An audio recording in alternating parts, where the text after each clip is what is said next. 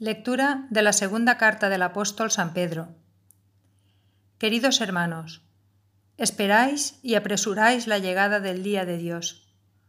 Ese día los cielos se disolverán incendiados y los elementos se derretirán abrasados.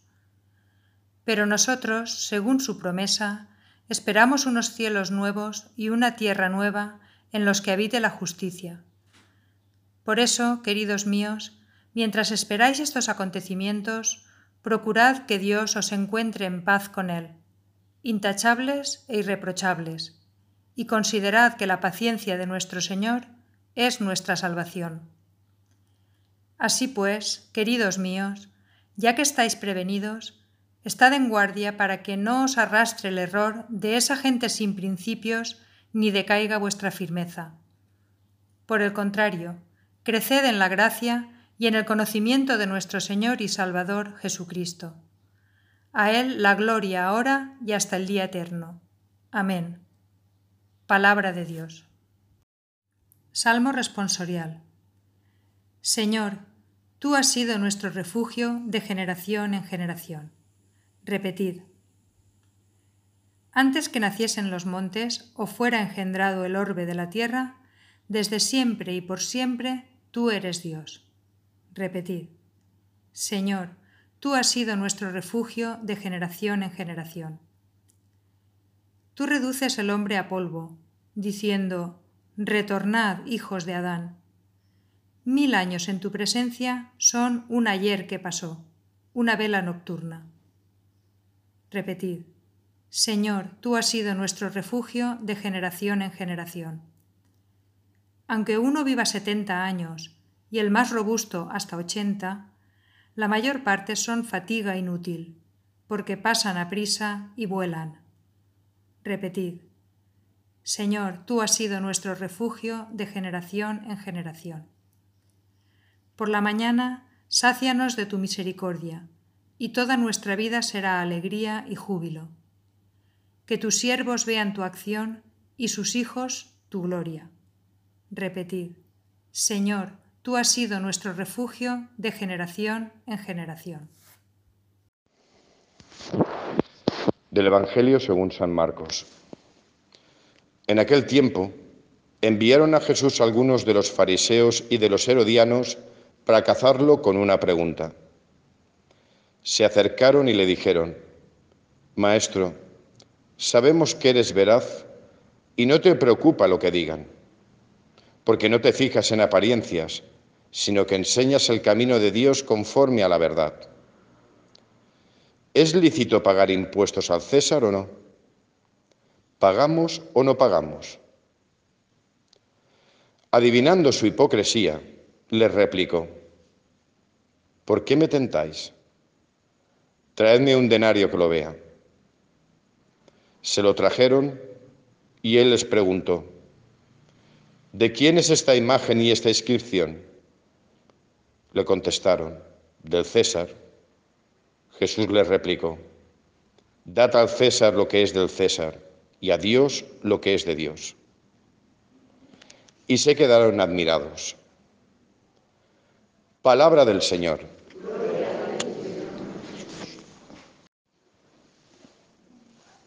Y la boca también. Así es como siempre se ha enseñado a lo largo de estos dos mil últimos años de historia. Que luego se haga lo que se hace no significa que esté bien hecho, y yo de vez en cuando me toca el recordar que hay que saber dónde se entra y qué lugar se está pisando. Y por lo menos, si uno no cree, da igual, pero hay otros que sí. Y por lo menos respetar el momento de oración donde hay gente que viene y se pone delante del Santísimo a orar, no a charlar. Charlar, la plaza. Y hay terrazas, también tomando café.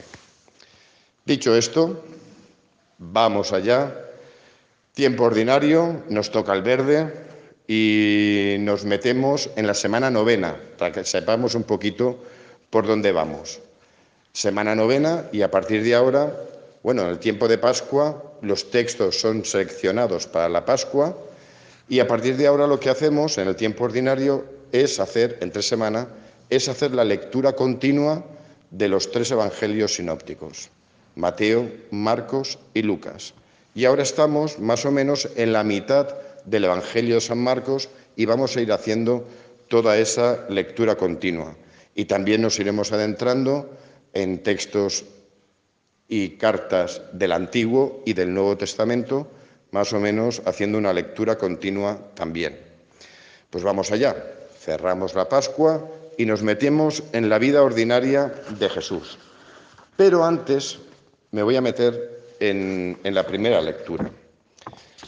El mismo Pedro ya advierte a aquellos, a los destinatarios de su carta, que es toda la Iglesia Universal, es la segunda carta de, Pedro a toda la Iglesia Universal, donde nos advierte de, como también en el Evangelio, de que los cristianos tenemos una esperanza muy alta, que es la esperanza de un cielo nuevo y una tierra nueva. Un cielo nuevo y una tierra nueva que empieza en este mundo, porque vamos alimentando no solo la esperanza del cumplimiento en el futuro, sino que ya vamos trabajando en este mundo para hacer de este mundo la primicia o la antelación o la antesala de ese cielo nuevo y esa tierra nueva. De ahí que el cristianismo tenga ese carácter transformador del mundo, porque el cristiano no se queda sentado esperando a que llegue el cielo y la tierra nueva, sino que con su fe y una fe activa es como ese cielo y esa eh, tierra nueva empiezan a vivirse aquí. Por eso insiste Pedro y les dice, procurad que Dios os encuentre en paz con Él, intachables e irreprochables, porque es así como hacemos el cielo nuevo y la tierra nueva aquí en medio de nosotros. Pero también avisa, ya desde el principio, ya Pedro avisaba y avisa a todos los cristianos que vinieron después. Estad prevenidos y estad en guardia para que no os arrastre el error de esa gente sin principios, ni decaiga vuestra firmeza. Mirad, a lo largo de toda la historia, y esto se repetirá siempre, ayer, hoy, mañana, en el futuro, las generaciones que vengan después, Siempre van a aparecer salvadores, siempre van a aparecer mesías, que nos prometen el oro y el moro, que nos prometen de todo y que nos prometen que nos van a salvar. Ojo, porque salvadores no somos ninguno. Ni yo os voy a salvar a vosotros de nada, ni vosotros a mí me vais a salvar de nada. Porque el único salvador es Él. Por lo tanto, estemos atentos y prevenidos ante tanto falso Mesías y tanto falso Salvador que va apareciendo por ahí que nos va a salvar a todos, porque es falso. No nos van a salvar de nada a nadie. Y además es muy fácil el pillar a estos falsos eh, salvadores, porque además se presentan como la verdad. Recordad, yo no tengo la verdad y vosotros tampoco. ¿Quién tiene la verdad? Jesucristo. Yo no tengo ninguna verdad, ninguna. Yo opino, pero yo no tengo ninguna verdad. Y vosotros opináis, pero tampoco tenéis ninguna verdad. El falso Mesías es el que va diciendo, yo soy la verdad, y si no estás conmigo, estás contra mí. Y por lo tanto, te tengo que machacar y hacer que desaparezcas. Esos son los falsos Mesías, que si no estás conmigo, voy a ir a por ti. Eso es lo que hace Jesús. El auténtico y verdadero Mesías, que no soy yo ni el Papa, eso es lo que hace Jesús. Señor, perdónales porque no saben lo que hacen. esos que me han clavado, me han clavado aquí, los que me han fustigado, los que me han flagelado, los que me han escupido, todos esos, Señor, perdónalos porque no saben lo que hacen. Ese es el auténtico Salvador. Los demás, ni aprendices. Recordémoslo siempre, no es ni mi verdad ni la tuya, es su verdad. Y nos unimos cuando, cuando juntos miramos al mismo sitio. No nos unimos cuando tú me miras a mí y me das la razón. No. Nos unimos cuando dejo de mirarme mi ombligo, cuando tú dejas de mirarte tu ombligo y juntos miramos ni a ti ni a mí, juntos miramos a un sitio.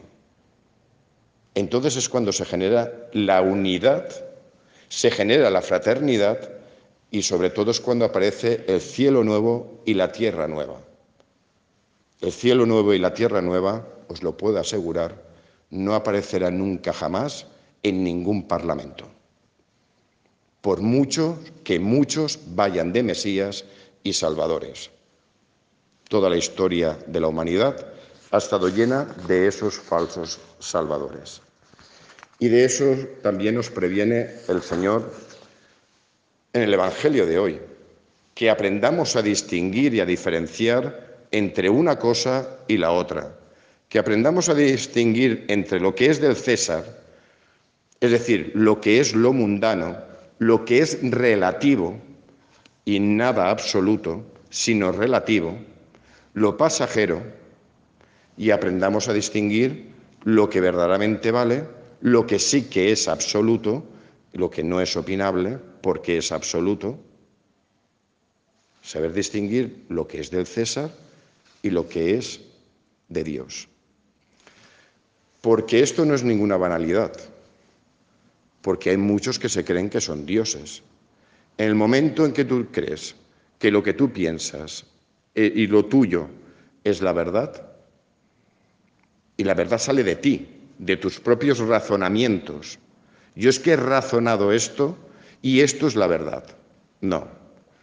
¿Qué hemos estado diciendo a, a lo largo de todo este tiempo con el tema del Espíritu Santo? ¿Descubrimos que esto es la verdad por razonamientos? Lo hemos dicho. Por razonamiento decimos que esto es una estupidez y un absurdo.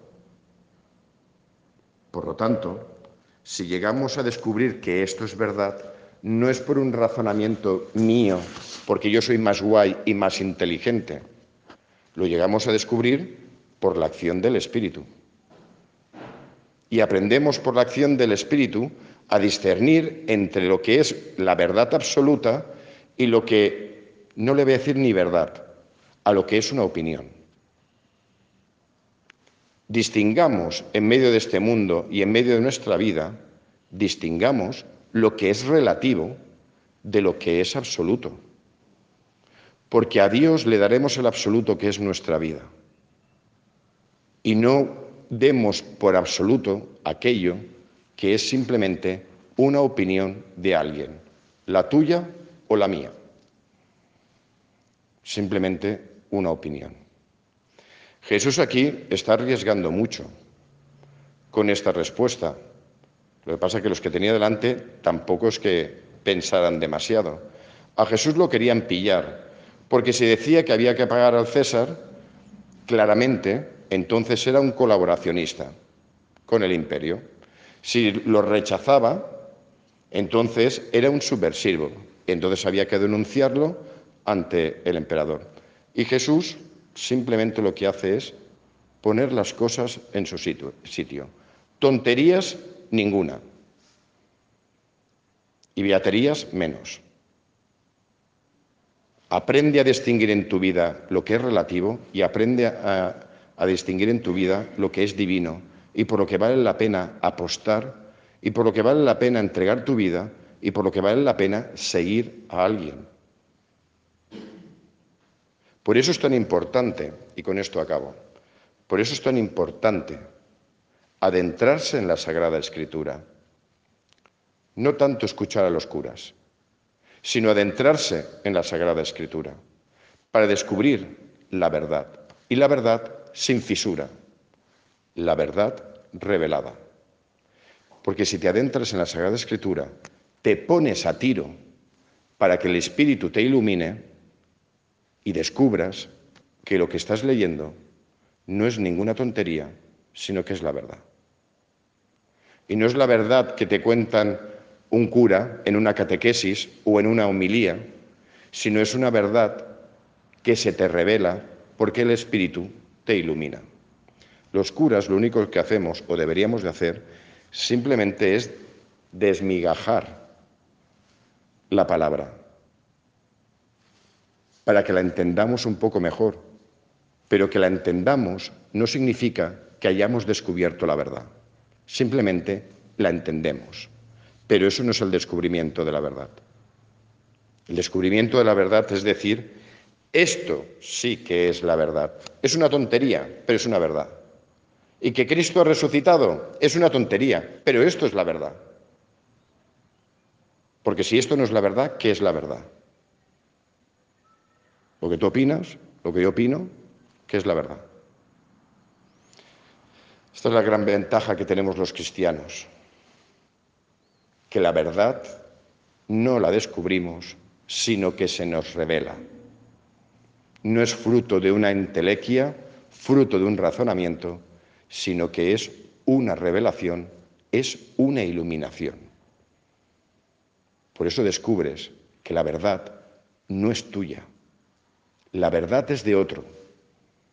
Y tú lo que haces es adherirte a esa verdad que no es tuya.